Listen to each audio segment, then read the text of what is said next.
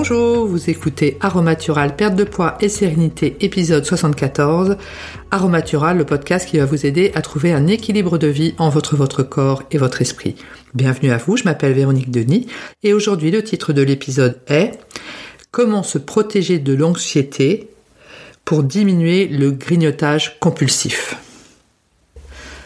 Alors euh, c'est sûr que l'anxiété c'est un vaste sujet.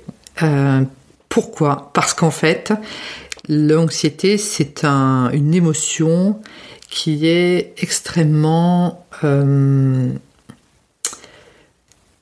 volatile et qui, qui s'attrape facilement en fait. C'est-à-dire que quand on a en face de nous quelqu'un qui est très anxieux soit euh, en vidéo, euh, soit effectivement en face-face, on va avoir tendance, même si on est euh, super bien et en forme et on essaye d'être positif ce jour-là, on va avoir tendance à récupérer un peu de cette anxiété. Ça fait un peu l'effet des, des vases communicants.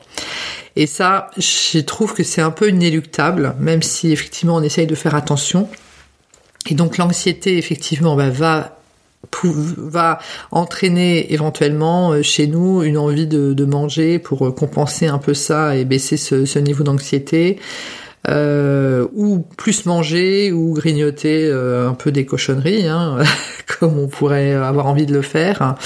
Et donc en fait, ce vis-à-vis duquel on ne peut pas lutter, euh, selon moi, c'est effectivement ce côté euh, vaste communicant de l'anxiété quand on est en contact euh, avec ces personnes ou ce qui nous est demandé de, de faire. Donc ça c'est un peu inéluctable, donc il va falloir faire autrement et diminuer en fait les interactions que l'on peut avoir avec les personnes ou les événements qui peuvent générer chez nous de, l'anxiété. Alors je vais commencer euh, par le volet professionnel, qui est quand même un gros morceau. Alors au niveau professionnel, on peut avoir deux sources d'anxiété, donc soit des personnes qui euh, ont beaucoup de mal à prendre du recul par rapport à leur euh, travail et qui et avec qui on travaille en équipe et qui vont de ce fait euh, être très très anxieuses par rapport à ce qu'il leur est demandé alors que nous on peut effectivement prendre beaucoup de recul par rapport à cela et décider de faire une tâche après une autre et que bah, ce qui n'est pas fait le, jour même sera fait le lendemain. Mais au lieu de voir effectivement la montagne de choses qui vont nous être demandées dans les semaines et dans les mois qui viennent décider de portionner et euh, de regarder les, petites collines euh, et les préalpes un petit peu qui mènent jusqu'au euh, jusqu'au Mont Blanc. Hein, et ça. quand on est effectivement en contact avec des personnes comme ça qui sont très anxieuses professionnellement, que ce soit en par vidéo, hein, en, en conf call par vidéo ou en réunion, etc. Euh, on va avoir tendance à, se récupérer un petit peu toute l'anxiété parce qu'en fait on émet des ondes hein, comme ça quand on est anxieux et euh, c'est un peu euh, en anglais on dit overwhelming, ça, a tendance un peu à nous submerger. Hein, donc même si on essaye de s'en protéger. Alors en fait, ce qu'il faut c'est quand dans la mesure du possible diminuer en fait les interactions avec ces personnes. Donc c'est pas on, ne coupe pas les ponts, on, on ne les on, ne les invective pas, on ne leur fait pas de reproches, bien évidemment, mais nous-mêmes, on va adopter, et il, est important d'adopter une stratégie pour avoir moins de, contact avec ces personnes. Donc, euh, si ces personnes, par exemple, euh, ont l'habitude, par exemple, hein, de, nous appeler euh, aussi tous les jours parce qu'elles savent que elles ont affaire à un collègue ou une collègue qui est assez solide et qu'elles elles vont pouvoir du coup déverser toute leur anxiété sur sur nous, ils font diminuer le nombre de coups de fil euh, que l'on accepte de la part de cette personne sans lui faire de reproches, bien évidemment, hein, parce que si elle est dans cet état-là, euh, elle n'essaie pas volontairement euh, de nous faire du mal, bien évidemment, hein, c'est juste involontaire et inconscient de, de, leur part. Mais diminuer comme ça les, les contacts que l'on peut avoir avec cette personne, parce que généralement ce sont des personnes qui sont dans un système de fonctionnement euh, qu'elles n'ont absolument pas l'intention de changer, hein, euh, jamais. Donc en fait, si, même si on leur explique non, mais il faut que tu prennes du recul euh, pour être moins anxieuse, pour du coup avoir ou moins anxieux, pour avoir du coup une meilleure qualité de vie, etc. À la personne, bien évidemment, va, va trouver que ça tombe sous le sens, hein, notre conseil, donc va nous dire oui, oui, mais l'instant d'après va effectivement recommencer dans son ancien euh, enfin dans son comportement de toujours, parce que bah, déjà l'anxiété c'est quelque chose, euh, c'est un, une émotion qui est assez euh, addictive. On a besoin comme ça d'être toujours en sur-adrénaline et de toujours être à fond comme ça. Et le fait de plus être anxieux, je pense que ça peut signifier peut-être pour ces personnes un vide, hein, une, non-vie en fait. Hein. Et la vie c'est égal anxiété, égal je suis vivante, donc je continue effectivement sur mon mode de fonctionnement comme cela. Donc on voit bien que effectivement, si vous avez déjà essayé de faire euh, changer le, comportement de ces personnes-là, il n'y a aucun jugement de ma part. On voit bien, ça change rien. Donc c'est charge à nous effectivement de nous euh, protéger par rapport à cela. Ça peut également donc, euh, en plus des personnes, on peut avoir également des tâches hein, qui sont anxiogènes, des tableaux. Alors le tableau, euh, c'est des tableaux, euh, tableau sur tableau. Hein, c'est, j'appelle ça le le le, le, le J'appelle ça le tonneau des Danaïdes, hein. c'est-à-dire qu'on termine un tableau euh, à une date butoir, euh, on le rend euh, le jour même ou la veille, donc on est dans les temps, et dès le lendemain, il y a un nouveau tableau qui nous est demandé. Hein. Et donc ça, et ainsi de suite toute l'année. Hein. Donc ça, ça, ne s'arrête jamais, les, plans d'action, etc. Donc ça peut venir de notre travail où effectivement on a une sensation comme ça de, de, de jamais fini, de jamais bien, de, de toujours un tableau en route ou un plan d'action à faire. Et en fait, euh, ça peut effectivement générer de l'anxiété euh, chez nous. Donc, comment effectivement parer à cela?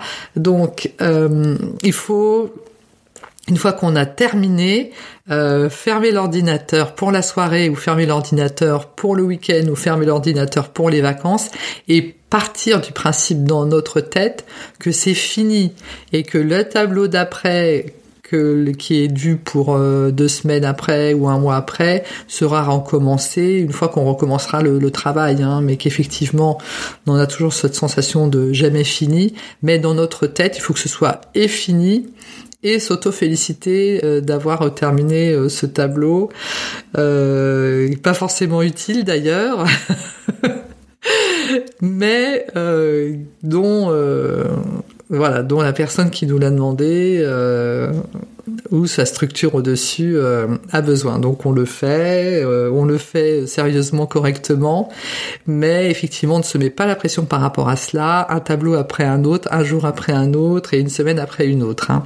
Donc à un moment avoir une sensation de, dont je vais employer un mot pas très français, de finitude en fait, de finitude dans notre tête en disant bah voilà, là c'est fini, même si j'ai d'autres choses qui me sont demandées. Là, c'est fini et euh, je me félicite, ça a été fait et bien fait. Euh, et s'auto-féliciter en fait, parce que sinon, euh, never ending story, ça ne s'arrête jamais. Hein. Donc, faut vraiment avoir cette sensation de, de finitude, qui est un faux mot français, mais que j'aime plutôt bien. Alors ensuite, euh, on peut avoir des sources d'anxiété par rapport à l'environnement. Donc euh, en ce moment, effectivement, euh, c'est la fête au village, hein, on n'en manque pas. et moi, je me suis rendu compte vendredi, j'ai fait une, grosse crise de, de pas bien. J'étais pas bien du tout. Et en fait, je me suis rendu compte que je regardais trop les informations à la télévision. Donc le soir, je me suis couchée, j'étais waouh, pas pas bien du tout, ce qui ce qui m'arrive vraiment rarement, mais ça m'arrive, voilà. Et euh, je me suis dit bon, qu'est-ce que je peux changer dans ma vie qui fasse que euh, qu'est-ce qui a fait finalement dans ma vie euh, les dernières semaines que j'arrive à cet état-là de j'étais pas bien du tout. Et bien, j'ai dit, bah, je regarde trop les informations, midi et soir. et en ce moment, Dieu sait si c'est violent. Dieu sait si c'est dur. Euh, surtout pour les personnes qui le, vivent, hein, et beaucoup moins pour moi qui le qui le regarde uniquement à la télévision via un écran, euh, mais inconsciemment, euh, je me le prenais en pleine poire. Donc, j'ai dit bah je vais moins regarder les, les actualités Donc en fait, j'ai limité à une fois par jour et pas forcément à la télévision parce qu'effectivement, bah, la télévision, ils ont besoin d'attirer euh, des téléspectateurs, c'est logique. Donc effectivement, bah, ils vont mettre du sensationnel, ce qui est logique. Et le sensationnel, c'est généralement ce qui est assez euh, atroce et cruel.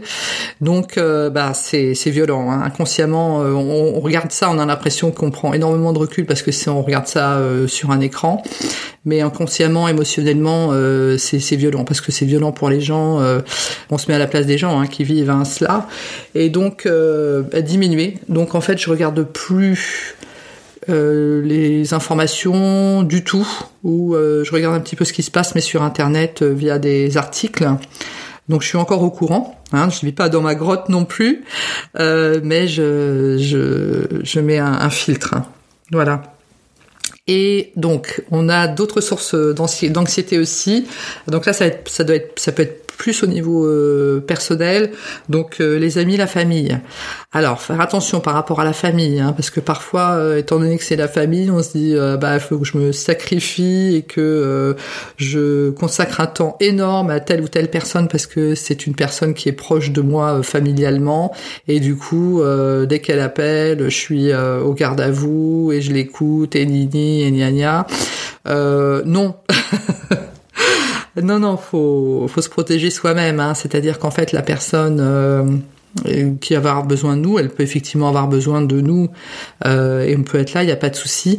Mais la limite est que ça ne nous atteigne pas trop non plus. Hein. C'est-à-dire que euh, il faut malgré tout se protéger hein, de l'anxiété d'une autre personne. Donc ça peut être ponctuel, ça peut être une personne à qui il arrive un gros coup dur, donc que l'on peut aider ponctuellement, il n'y a pas de souci parce que cette personne a besoin de nous et faisons preuve d'humanité et aidons cette personne.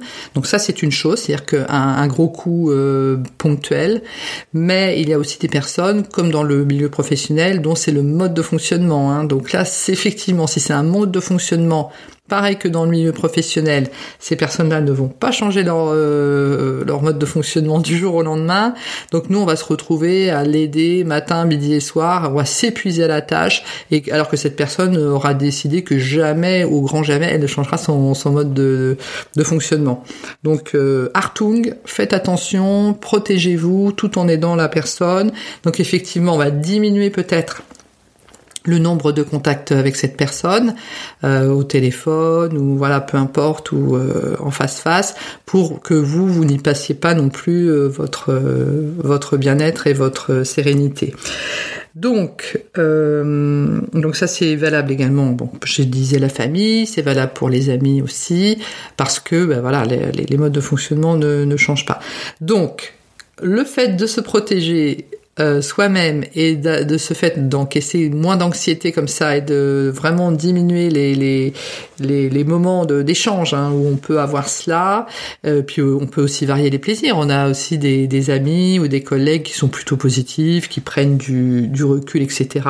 Donc on peut varier les plaisirs en ayant un petit peu au téléphone la personne anxieuse et puis se dire ah bah tiens cette personne-là je vais l'appeler sans être manipulateur ou manipulatrice bien évidemment en disant bah lui par contre ou elle euh, il est plutôt cool ou elle est plutôt cool elle a, elle a, la blague assez facile donc euh, je vais l'appeler et de coup, ça permet également de varier le, type de relation, mais ne pas toujours être comme ça dans le type de relation où on essaye d'aider des personnes anxieuses, parce que c'est pas terrible et du coup ça peut générer de l'anxiété.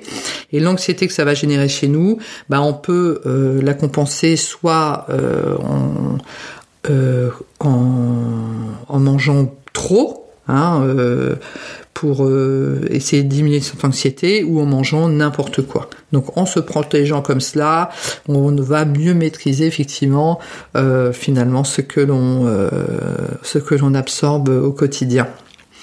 Donc voilà ce que je souhaitais vous communiquer par rapport au sujet de ce jour. Donc si le podcast vous plaît, n'hésitez pas à le commenter et à mettre un avis 5 étoiles et à me mettre également effectivement vos commentaires par rapport à ce sujet de réflexion. Je vous remercie de votre attention et je vous dis à très bientôt.